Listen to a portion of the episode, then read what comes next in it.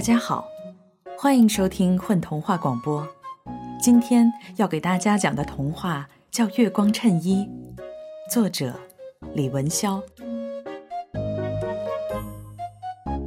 从前有个法力很小的巫婆，她年纪也小，所以财产也少，只有一座尖尖的小楼供她居住。小楼外面也没有茂密幽深的花园和树丛，只有一小片草坪。但是小巫婆并不气馁，她终日过着深居简出的生活，努力锻炼法力，以便能多多的捉到那些美丽能干的公主。一般的巫婆手头上都有很多被抓来的公主。有的巫婆法力很大，能捉到好多好多公主。白天，巫婆让这些公主洗衣服、做饭、擦窗户、种草药、卖草药、砍柴；晚上，就随意把它们变成任何东西，以免它们逃跑。女巫会把公主们变成小鱼小虾，甚至耗子和蚂蚁，有时候还把它们变成拖鞋穿。这真是骇人听闻。但是，我们这位法力很小的年轻巫婆，只捉到过一个公主，还是一个笨公主。原来，巫婆们为了捉到公主，每天都要在自己的秘密魔法屋里飞快地转三百六十五圈，卷起一阵强大的龙卷风，把公主们吸到自己的城堡。但是，这个小巫婆脚腕处的骨头生得不好，还爱晕车，转着转着脚下就发软，还经常会摔倒，常常花一天功夫也转不了多少圈儿。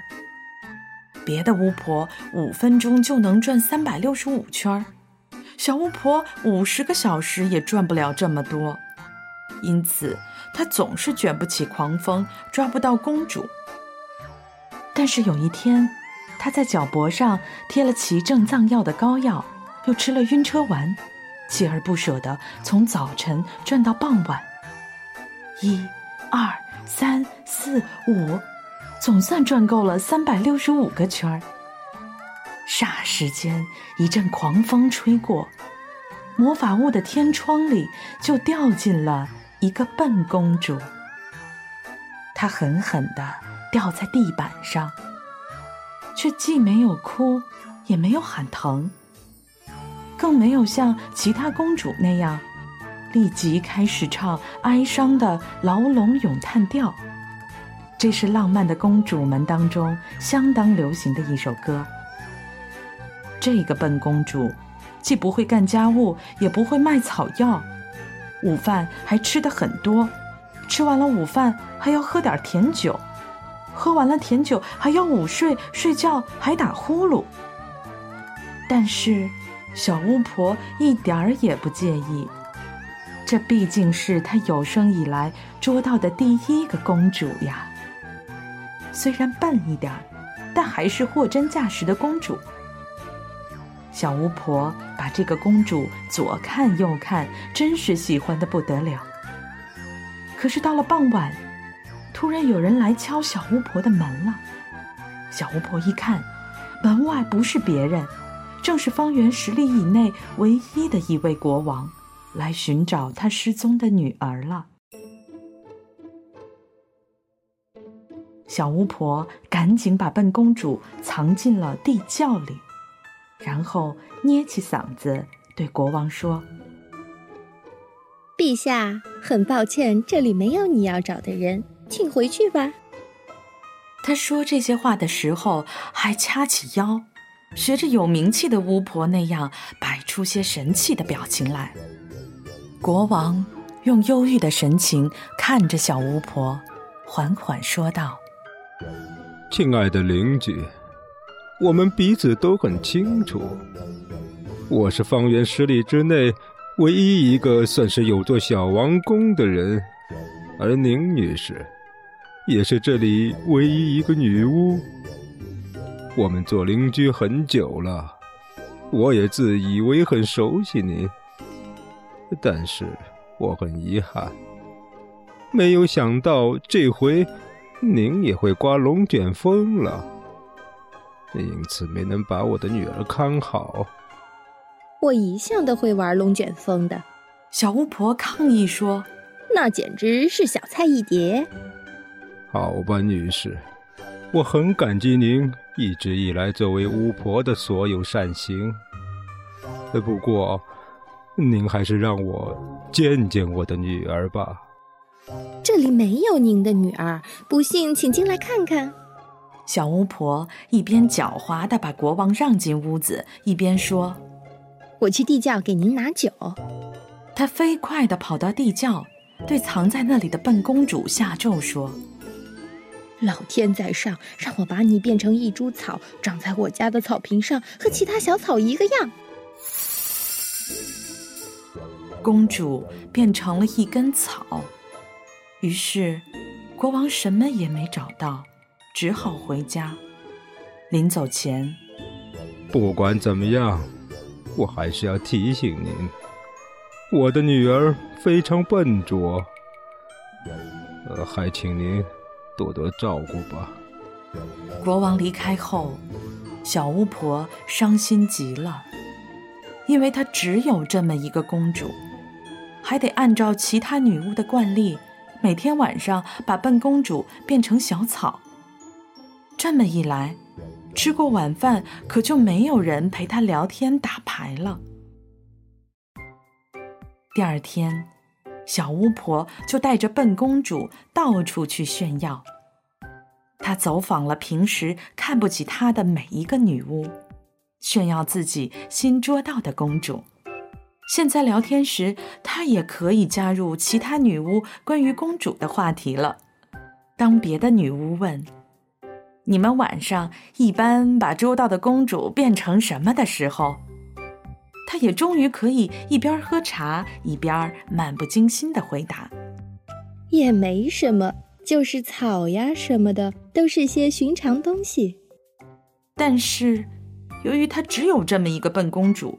所以每次别人问他这个问题的时候，他的回答永远只有一个，就是草呀什么的都是些寻常东西。时间一久，大家就都知道了，他其实只捉到了一个公主，一个只变成草的公主。于是他们就不叫小女巫原来的名字了，而是给她起了一个新名字，叫草女巫。只要小女巫一带着她的笨公主出现，其他女巫就笑着说：“瞧，草女巫又带着她的草来了。”渐渐的，其他女巫还发现，这个公主似乎很笨。被捉到的公主一般都举止谨慎，眼神忧郁。这个笨公主却每天大大咧咧、满不在乎的跟着小女巫到处串门子，毫无顾忌的吃茶点、打饱嗝、搔痒痒，小女巫都不加以制止。一位女巫试探着问小女巫：“，你的公主白天都干些什么？她一定把你服侍的很好吧？”我的公主干很多活呢。白天她要挖掉一座山，接着要开凿一条河，然后动工盖我的花园亭台，打夯打得震天响。别的女巫都很惊讶，心想：这个公主笨模笨样，倒不少力气呢，和那些娇生惯养的公主还真是不同。殊不知，小巫婆说的挖一座山。是指笨公主每天都要吃堆成小山那么多的佳肴，开凿一条河是说她每天都要开一瓶甜酒，盖花园是说笨公主吃喝完了就要盖被子睡觉，打鼾震天响则是打呼噜。总之，日子一天天过去了，不管别人怎么看，我们的小女巫和笨公主。一直都过着很满意的生活。有一天，小巫婆从老巫婆那里吃茶点回来，兴高采烈地告诉笨公主：“我得到了一件新的白衬衣，你看它是不是比亚麻要白，比棉花要白？”笨公主左瞅右瞅，哦，是的，我从来没有见过这样白的衬衣，因为它是用一种虫子亲手做的。哦，老天！我想最厉害的魔法也不过如此。这魔法居然能指挥虫子织布做衬衣，还是这么白的衬衣。你看，它是不是在闪光？哎呀，天哪！这魔法一定是连太阳光和月光也能织进去。哦，是的。本公主擦擦鼻子说：“我想，那种虫子大概是叫蚕。蚕。”我从来没有听过这么古怪的名字，世界上没有的东西，你不要胡编乱造，亲爱的，别人会笑话你的。哦，是的，有这么一种虫子的，叫蚕的虫子。本公主坚持说：“亲爱的，注意你的言行，不要蔑视魔法。当别人叫你笨蛋的时候，我总是维护你的，为此你不应该和我顶嘴。”好吧。小巫婆把衬衣交给笨公主，现在去把它洗一下，再晒干放好。好的。笨公主把衬衣搭在胳膊上，就走开了。下午的时候，小巫婆来到院子里散步，看见白衬衣挂在晾衣绳上，趁着碧蓝的天空，心里十分得意。他足足在院子里转了十个圈儿才离开。但是傍晚的时候，笨公主突然来到小巫婆面前。衬衣变了，什么？它变了，变小了。我不知道这是什么魔法。笨公主拿起刚从院子里收回来的衬衣，展示给小巫婆看。小巫婆吃惊的发现，衬衣足足小了两个尺码。啊！有人在捣鬼。嫉妒我得到这件衬衣的巫婆太多了，他们对我的白衬衣施了魔法。小巫婆捂着脸哭了起来。他们一定是用了蜘蛛丝魔法，可是我还没有学会怎么操纵蜘蛛。哦，我刚刚学会操纵蚂蚁。笨公主不知道怎么安慰小巫婆，就默默的走开了。笨公主来到林子里，采起蘑菇来。她想到小巫婆最爱喝蘑菇汤了，也许喝了蘑菇汤可以弥补衬衣变小的忧伤。但是，当他端着蘑菇汤来到小巫婆卧室门前的时候，小巫婆拒绝开门，拒绝吃晚餐。笨公主觉得很难过，她想。也许是自己把衬衣洗坏了，根本不是别的巫婆在捣乱。因为这里是穷乡僻壤，小巫婆穿的也很寒酸。别的富饶地区的巫婆穿金戴银，不会因为一件衬衣就嫉妒的发疯，要下此毒手。她虽然生性愚钝，但这一点还是能看得出来。笨公主想到这里。就拿起衬衣到村里去询问年长的妇人，看衬衣到底出了什么样的毛病。一位聪明的妇人看了衬衣以后说：“啊，没什么，它缩水了。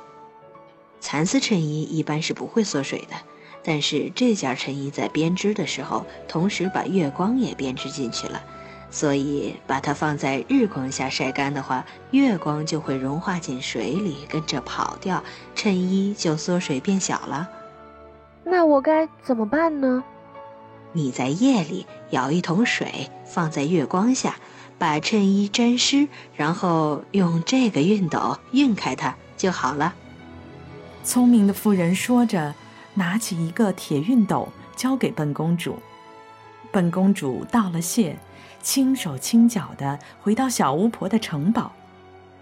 他发现小巫婆已经喝光了所有的蘑菇汤，钻进了魔法屋，开始钻研蜘蛛魔法。他钻研的太投入，以至于忘了在晚饭后就该把笨公主变成草的。于是，笨公主一直静静等到天黑，然后她拿出一桶水，放到月光下，开始熨衬衣。她刚熨了第一下，就有无数的白色月光变成了一丝丝的蒸汽，在衣服周围飞荡着。熨到第五下的时候，笨公主烫到了中指，但是她忍住痛，将手指在月光浮动的水桶里蘸了一下，就继续熨了下去。笨公主一直熨到了月亮西沉，才熨完了整件衣服。因为她很笨，还烫伤了手指，所以干起活来很慢。天亮之前。他把衬衣放进小巫婆的衣柜里，就上床睡觉去了。第二天，小巫婆打开衣柜，惊奇的叫了起来：“我的蜘蛛魔法这么快就奏效了，衬衣恢复原样了！哈，我的衬衣怎么样？哈，是不是大小正合适？我的蜘蛛魔法这么快就让那些嫉妒成性的巫婆后悔了！哈哈。”笨公主揉揉眼睛，是这样，我很高兴，因为她太困了，一睡着就不记得昨晚熨衣服的事情了，还以为自己是做了一场梦呢。后来直到村里最聪明的妇人来讨铁熨斗，她才把这事儿想起来。这一天，小巫婆很高兴。中午还破例给笨公主多开了一瓶酒。下午，小巫婆带着笨公主到处参加沙龙。她黑罩袍下仅能露出一个衬衫的领子和两个洁白的袖口，但这已经足够令小巫婆兴奋了。她一下午不停地抬胳膊和抬下巴的动作，以便其他女巫注意到她那美丽衬衫的袖口和领口。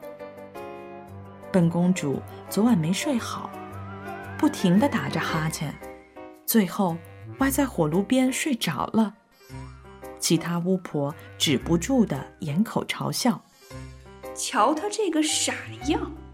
机灵的小巫婆看到这些很不高兴，她轻轻地推了推自己的仆从：“笨丫头，你得起来了，在火炉边躺着真是不成体统。”即便我很笨，也请让我睡一下吧，我太困了。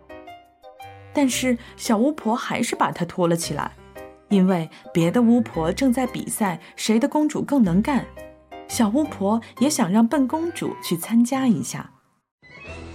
有的公主引吭高歌，有的公主在展示自己绣了花的手绢。别让我丢脸。尊敬的公主，你父亲都教过你什么？很多东西。我会修理钟表和门锁，我也修过父亲的脚踏车，我还给钢琴调过音。难道你父亲不是国王，反倒是修理铺的吗？小巫婆对笨公主的父亲很不满意。得了，你至少摸过钢琴，去试试，弹一首简单的曲子吧。我父亲不是修理铺的，只不过我父亲说我缺少其他公主的心，学的东西应该更适合我的本性一点。不过，你让我弹琴也不是不可以，或许我可以弹得很好的。说完，他毫不畏惧地走向钢琴。其他巫婆和他们的公主看见笨公主的举动。都惊讶地停下了一切谈话和活动，看着她像个真正的公主那样，坐在钢琴前，抬起双臂。笨公主的手指按在了钢琴上。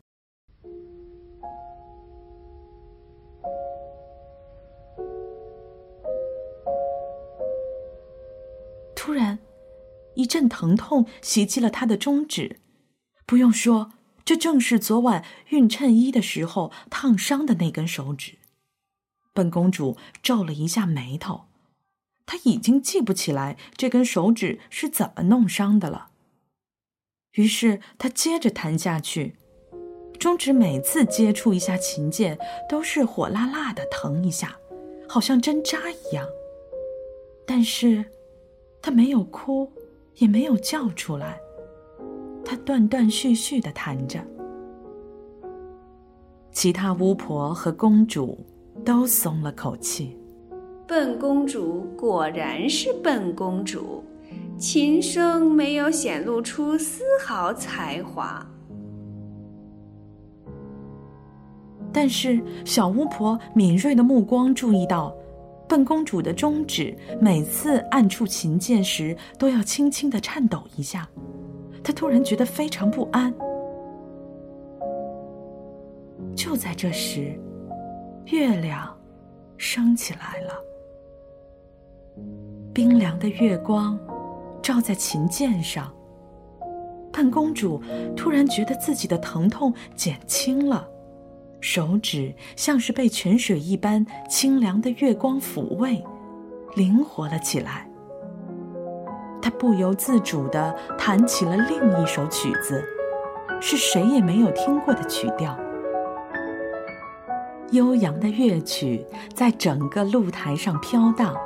在整个城堡飘荡，在整个山谷飘荡，大树们哗哗作响，没有一只鸟敢在这个时候发出鸣叫。现在每个巫婆都看到了，笨公主的中指上跳跃着一道道月光。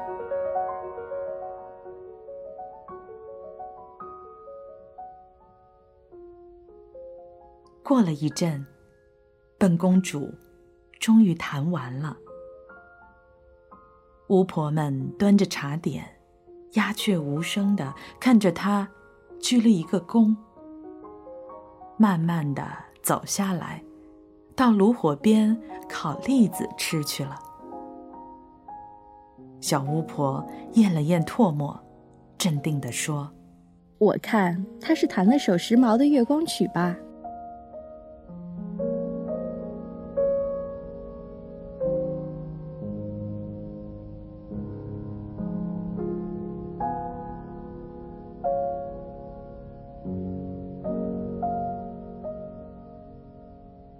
大家好，我是故事里的小女巫，有只蝎子会唱歌。